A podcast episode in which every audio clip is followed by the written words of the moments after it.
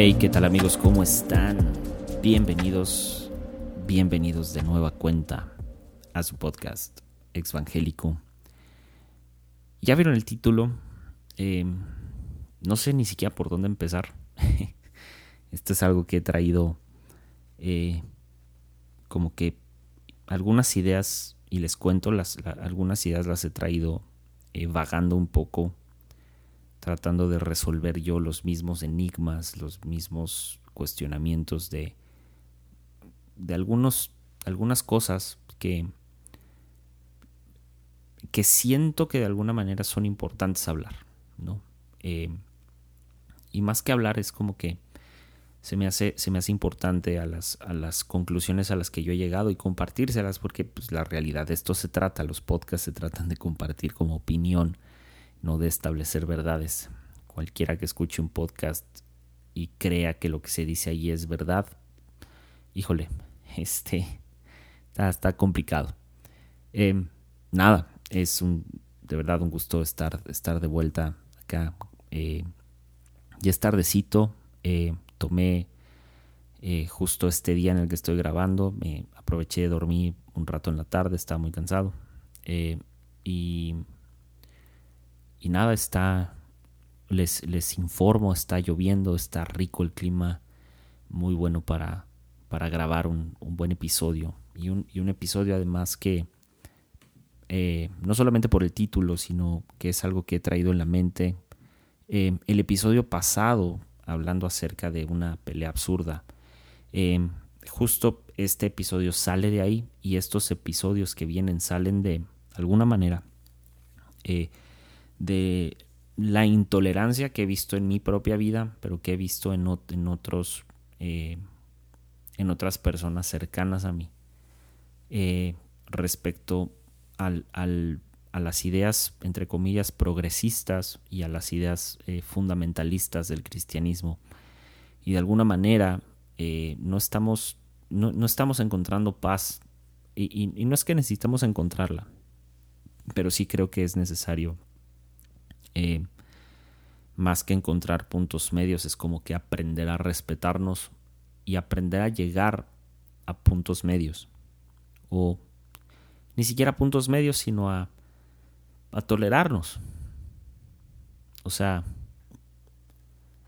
necesitamos aprender que respetar lo ajeno trae paz.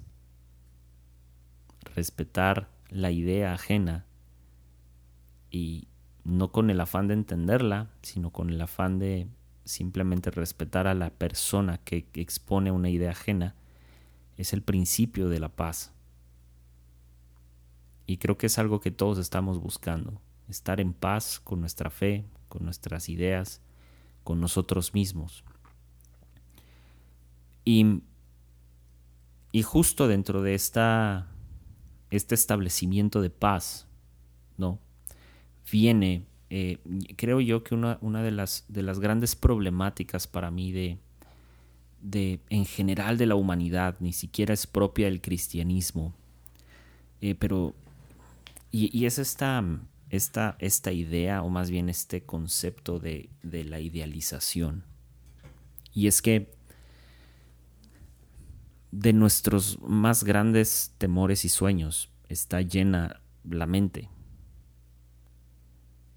O sea, viajamos y vagamos entre, entre los, los dos espectros de lo ideal, lo que pudo llegar a ser o lo que pudo ser, y, todo lo bello que esto implica, pero al mismo tiempo el estrés del error, del equivocarnos, el estrés de lo peor que puede pasar, el dolor que puede producir, el, el que algo no salga como yo esperaba, y toda esta idea que puede resultar terrible o desencadenar incluso eh, resultados y consecuencias eh, terribles. La, idealización tiene un... hay un peligro en la idealización, vaya. Y es que parece ser que el ser humano, insisto, tal vez está condenado a estos dos extremos, ¿no? Em, insisto, no solo en referente a lo emocional, porque siempre hablamos de la idealización en el aspecto emocional, pero la idealización, creo yo, e, e, es parte de la vida en general. O sea, idealizamos lo que nos rodea de alguna manera. Y, hoy en día la idealización toma su base en la forma en que hemos aprendido a desarrollar la fe. Y tal vez puede escucharse exagerado, pero cristianamente hablando, porque la fe, la fe es un tema muy amplio que no necesariamente obedece al cristianismo, pero cristianamente hablando, si yo le preguntara a algunos de ustedes, ¿qué es la fe? Yo estoy seguro que me contestarían la certeza de lo que se espera y la convicción de lo que no se ve. Y tratarían de desarrollar esa idea, ese discurso, a través de la teología, a través del ejercicio de, de, de la, del, sí, del, eh, del discurso, ¿sabes? O sea, sería, tratarían de explicármelo de alguna manera llegando a una conclusión misma, ¿no? De que, pues la fe es, ¿no? La fe es esta eh, supuesta confianza y podemos sacar distintos conceptos de Hebreos 11, que es el versículo que habla acerca de esto. Y a lo largo de la historia ha habido muchos intentos de explicar la fe. Pero en realidad no hemos llegado a entender a ciencia cierta de qué se trata la fe. Y creo que ninguno de nosotros podemos llegar a, a siquiera pretender, ¿sabes? Que la fe es esto, la fe es el A más B igual a C, o sea, no, no, no, no es una fórmula. Lo que sí es verdad es que la fe no obedece a ningún dogma, no obedece a ninguna creencia y no obedece a ninguna religión. No es, nadie es dueño, ninguna de estas cosas es dueña de la idea, el significado y ni el significante de, la, de lo que es la fe. Porque la fe está presente en los ámbitos más simples y cotidianos de la vida. Todavía no llegamos a entender que la, la vida del ser humano está sujeta a su cotidianidad. No está sujeto a lo super, hiper, mega sobrenatural. La mayoría de nuestra vida sucede en lo cotidiano. La vida espiritual sucede en lo cotidiano. Pero nos cuesta mucho trabajo esto, insisto, por la idealización de la fe misma. El problema radica en que hemos creído que la fe es un asunto ciego. Y cuando creemos esto, lo que hacemos es que suprimimos el intelecto. Y de alguna manera, al suprimir el intelecto y pensar que la fe es un asunto ciego, desafiamos el curso de la vida misma, desafiamos la realidad con una construcción, una creencia, una verdad totalmente subjetiva. La fe ciega y lo que ello trae consigo es la idealización. Y nos acostumbramos tanto a vivir en la esperanza de las expectativas que ahora nos es normal. Nos es normal ni siquiera el creer. Nos es normal la romantización de la fe. La idealización ya se volvió parte de nuestro lenguaje y de nuestro lenguaje cotidiano. Idealizar es considerar a una persona, a, a una cosa o a una situación como perfecta, como un modelo perfecto, como un modelo ideal. Pero no la consideramos como lo que es en realidad. Y justo esto ha sido lo que ahora tenemos como concepto tan vago de lo que es la fe. O sea, la fe no, no, no es, como lo explico, o sea, la fe no debería de permitirnos idealizar, porque la fe es algo que ocurre en la vida cotidiana. La fe es algo presente y que ocurre todos los días, sucede todos los días. Está presente en las transacciones comerciales, en, los, en la firma de acuerdos, está presente en los intercambios de ideas, está presente en las relaciones personales, está presente y sucede todo el día, todos los días, todo el tiempo. La fe en sí es algo presente en la realidad de las cosas y no en la idealización de las cosas. La fe no es ajena al presente. La fe en sí responde al presente, responde a la realidad, no responde a las verdades subjetivas. Ya lo he dicho en múltiples ocasiones y en múltiples espacios, la realidad es aquello que golpea mis verdades constantemente para establecerme en el aquí y en el ahora. Sin embargo, tendemos a encaminar la fe y todo lo que ello implica hacia el futuro, desatendiendo entonces mi realidad. Cristianamente hablando, vagamos entre la idea de lo que Dios dice y lo que la realidad de la vida diaria nos dice, como si de alguna manera Dios estuviera peleado con la realidad o como si Dios solamente se encontrara en, el concepto romántico de la fe futurista. Si fuera así, entonces la idea del Dios cristiano presente en todo tiempo y en todo lugar sería entonces una ilusión, sería un discurso meramente falso en muchos sentidos. Y me niego a creer que el, el Dios presente en todo tiempo y en todo lugar sea algo falso. O más bien, me, niego a creer que no sea así, dicho de otro modo. Yo, yo creo en un Dios presente en todo tiempo y en todo lugar. Y yo sé que parece que el nombre de evangélico tendría esta connotación de negar la fe, pero no es así. Y ya lo he dicho en múltiples ocasiones. O sea, el término para mí exvangélico me llevó a una a ponerle nombre a algo que yo ya traía arrastrando, que es la desafiliación a las ideas conservadoras del círculo evangélico, no a dejar de ser cristiano. O sea, es desafiliarme de las ideas, porque curiosamente para poder cuestionar estas ideas tienes que estar adentro. Es decir, para salir tienes que entrar. No hay de otra forma.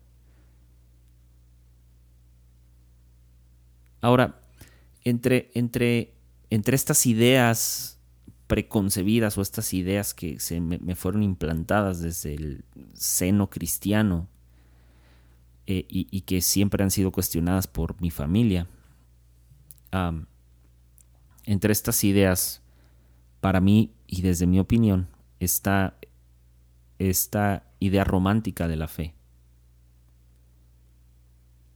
Que, que, para mí desatiende los rasgos más importantes del concepto de la fe, como lo es el uso de la razón y de la lógica en el proceso de una construcción de la fe misma. Y es que, insisto, ha habido, ha habido tantos intentos de explicar la fe.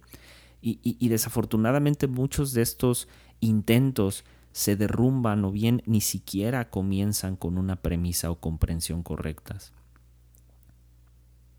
Y, algo que me frustra mucho sobre la romantización de la fe e, e, es escuchar la idea de la fe ciega, idealizando así entonces el concepto de la fe. Porque la, la, idea de la fe ciega afirma que no hay manera de probar si hay una fe verdadera o no. Y declarar así es algo, es algo de, verdad, híjole, es algo que, que, ignora el intelecto y la capacidad de raciocinio que nos fue dada. Y este intelecto y esta capacidad de razonar, si es que nos fue dada, o incluso si la desarrollamos, tiene como fin el discernir todo aquello que nos es puesto enfrente de nuestros ojos. La, mejor manera de explicar la fe es atendiendo primeramente a que eh, la definición o lo que hemos construido alrededor de la fe obedece siempre a un futuro eh, incierto, pero altamente prometedor. E insisto, producto de una idealización. Eh, o sea, es, esta idealización del futuro, ¿saben? De un futuro prometedor. Y yo sé que todos queremos un futuro prometedor.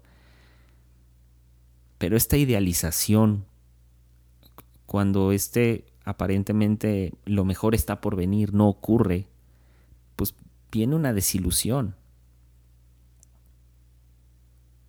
Porque todos toda esta construcción de la fe eh, no obedece a la realidad, sino obedece a una creencia, a una verdad subjetiva que la verdad es que jamás la hemos cuestionado.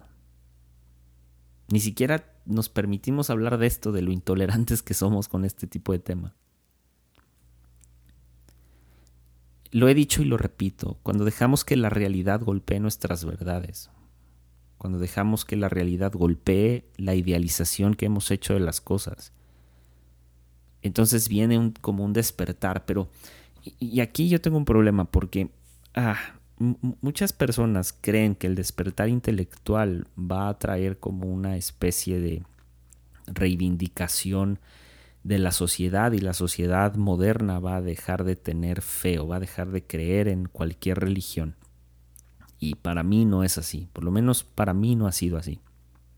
O sea, además de un despertar intelectual, eh, creo que tiene que haber un despertar empático, donde, insisto, no solo se despierta mi intelecto, sino también despierto yo y comienzo a ver mis propias inconsistencias. Y cuando yo veo mis inconsistencias y las atiendo, puedo entonces ver el mundo, el mundo que me rodea como lo que es realmente y me puedo ver a mí mismo bajo un lente diferente y no solo es verme a mí mismo, sino es entenderme y tratar de entenderme a mí mismo. Cuando comenzamos a aceptar los hechos, la realidad, no los dichos ni las creencias, ni las verdades subjetivas, sino los hechos, no mis verdades, los hechos y la realidad, cuando comienzo a tomar decisiones sobre mi realidad, comienzo a lo mejor ir a terapia, comienzo a lo mejor a tener un tiempo de meditación, un tiempo conmigo mismo, aprender a estar solo, qué sé yo. Es ahí donde podemos comenzar a plantarnos entonces en una fe. Pero en una fe, no en una, no en una fe ciega, sino en una confianza que atiende los aspectos más trascendentales de la vida. Y no una idealización de la vida misma. Porque es muy fácil no querer quemar los puentes y querer establecer una paz falsa. Es muy fácil. Y esta romantización de la fe obedece a eso, de que nadie toque mi paz. Porque si me tocan esta paz que yo he construido, no sé qué sigue, no sé qué quede de mí nos acostumbramos a las ideas, es decir, nos acostumbramos a la idea, a la idealización de las cosas, a la idea que tenemos de alguien o de algo. Incluso la misma idealización del cristianismo, la idealización de la pareja, la idealización del matrimonio, todo lo hemos idealizado. Pero nunca vemos la realidad, porque es más fácil idealizar. Incluso en el, en el constante eh, discurso social, romantizamos cosas, por ejemplo, como la vulnerabilidad, como la transparencia, la honestidad, y no solo las, las, romantizamos, las secularizamos, las reducimos y a veces hasta las hacemos pornográficas. Y estos ideales en sí tendrían que obedecer a una mejor construcción de las relaciones sociales, pero ahora parecieran ser una exigencia a tal modo de que si no cumplimos con esto desatendemos el contrato social. Y no es así. La vulnerabilidad, la honestidad, traen consigo una defensa propia del ser humano que es la mentira. O sea, aprender a decir que mentí es parte de ser vulnerable. Y a veces lo satanizamos, porque idealizamos, romantizamos todos estos conceptos que se supone que están hechos, insisto, para que las relaciones sean más sanas. Eh, dicho de otro modo, la vulnerabilidad, el abrazar mis inconsistencias debe y pertenece al curso natural de las relaciones mismas. Debería de ser una consecuencia natural, no debería de ser una exigencia. Entonces, idealizar las cosas y los conceptos o las personas prácticamente es como mentirnos a nosotros mismos, como vivir en una utopía. Idealizamos tanto los aspectos más comunes de la vida que ahora tenemos una crisis de fe, pero no tenemos una crisis de fe religiosa, tenemos una crisis de fe social. Nos gusta la idea de lo que puede ser o de lo que pudo ser, con algo, con alguien, con, la religión, con la espiritualidad, pero no aceptamos la realidad de que no fue y de que no es.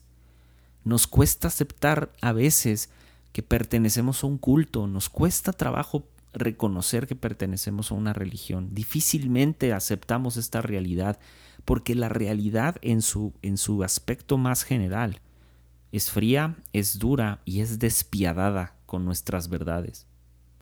No nos gusta la realidad.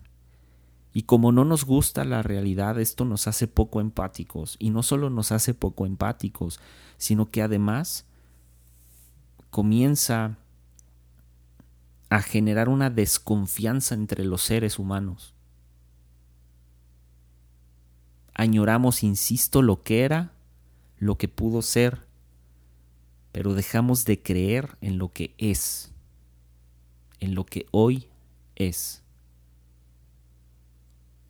La fe nos ha fallado porque la idealizamos. Idealizamos nuestro cristianismo, idealizamos la religión, y la idealizamos a través del romántico discurso de, de es una relación con Dios.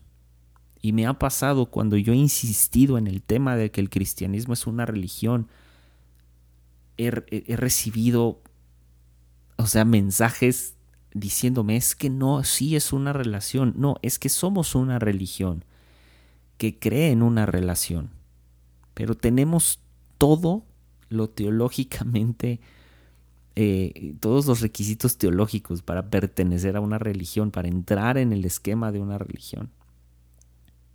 Y, este, esta idea de la relación con Dios tiene mucha verdad detrás, hay mucha verdad detrás, pero ha sido muy poco explicado y muy poco explorado. Si nos decepcionamos entre nosotros como seres humanos producto de la idealización y de las altas expectativas. Que no nos decepcionemos de todo lo demás, pues era casi imposible, solo, solo era cuestión de tiempo de que todo lo demás nos decepcione. Y esto hace la idealización. La idealización es insisto, casi como mentirnos a nosotros mismos en relación a otros o en relación a algo que no es de nosotros, no es propio de nosotros. Y a veces incluso, incluso idealizamos a veces nuestra propia persona, lo que podemos llegar a ser, y desatendemos a la realidad. Entre más conectado esté a la realidad es más fácil que yo pueda avanzar hacia adelante mucho más fácil, porque entiendo mis inconsistencias, entiendo mis fallas, me entiendo mucho más poniendo mis ojos en la realidad. Y lo mismo sucede con Dios. Hace tiempo, ya unos meses, retomé algunas prácticas como lo que es meditar en lenguas eh, y, volver a escribir. Eh, no quisiera decir predicaciones, pero sí. Lo retomé y lo retomé como una práctica espiritual. No lo retomé tanto por retomar eh, una, una vocación que yo ya dejé muerta desde hace mucho tiempo. Comencé a, a de alguna manera a, abrirme otra vez hacia la espiritualidad, buscando a Dios, pero ya no bajo lo que yo creía que era correcto, lo que se me había enseñado que era correcto desde lo espiritual, sino ahora con una, con una convicción propia y real. Y es que entendí que el misterio de Dios, lo místico que rodea a Dios, responde a quién es Él. Y quién es Él, esta este, este aspecto místico, este aspecto de misterio de quién es Él, está conectado al presente y a la realidad. Y a través de esto, dos verdades que se, levantaron en mi, vida hace mucho tiempo, que, es Dios es y Dios está, son lo, lo que me mantiene de alguna manera con los pies en la tierra, no con una insisto, idealización de la fe, sino que Dios es y Dios está. Nos acostumbramos tanto a la idea de la fe, que esa idea tal vez nos falló. ¿Sabes? Y ahora nos toca decidir entonces reconstruir esta fe. No con la idealización de antes, no con el romanticismo de siempre, sino con los pies plantados en la realidad, golpeando nuestras verdades constantemente, para así desacostumbrarnos a vagar entre lo que creo que Dios dice y lo que Dios en realidad es. Eso es todo por hoy y nos vemos en la que viene. Chao.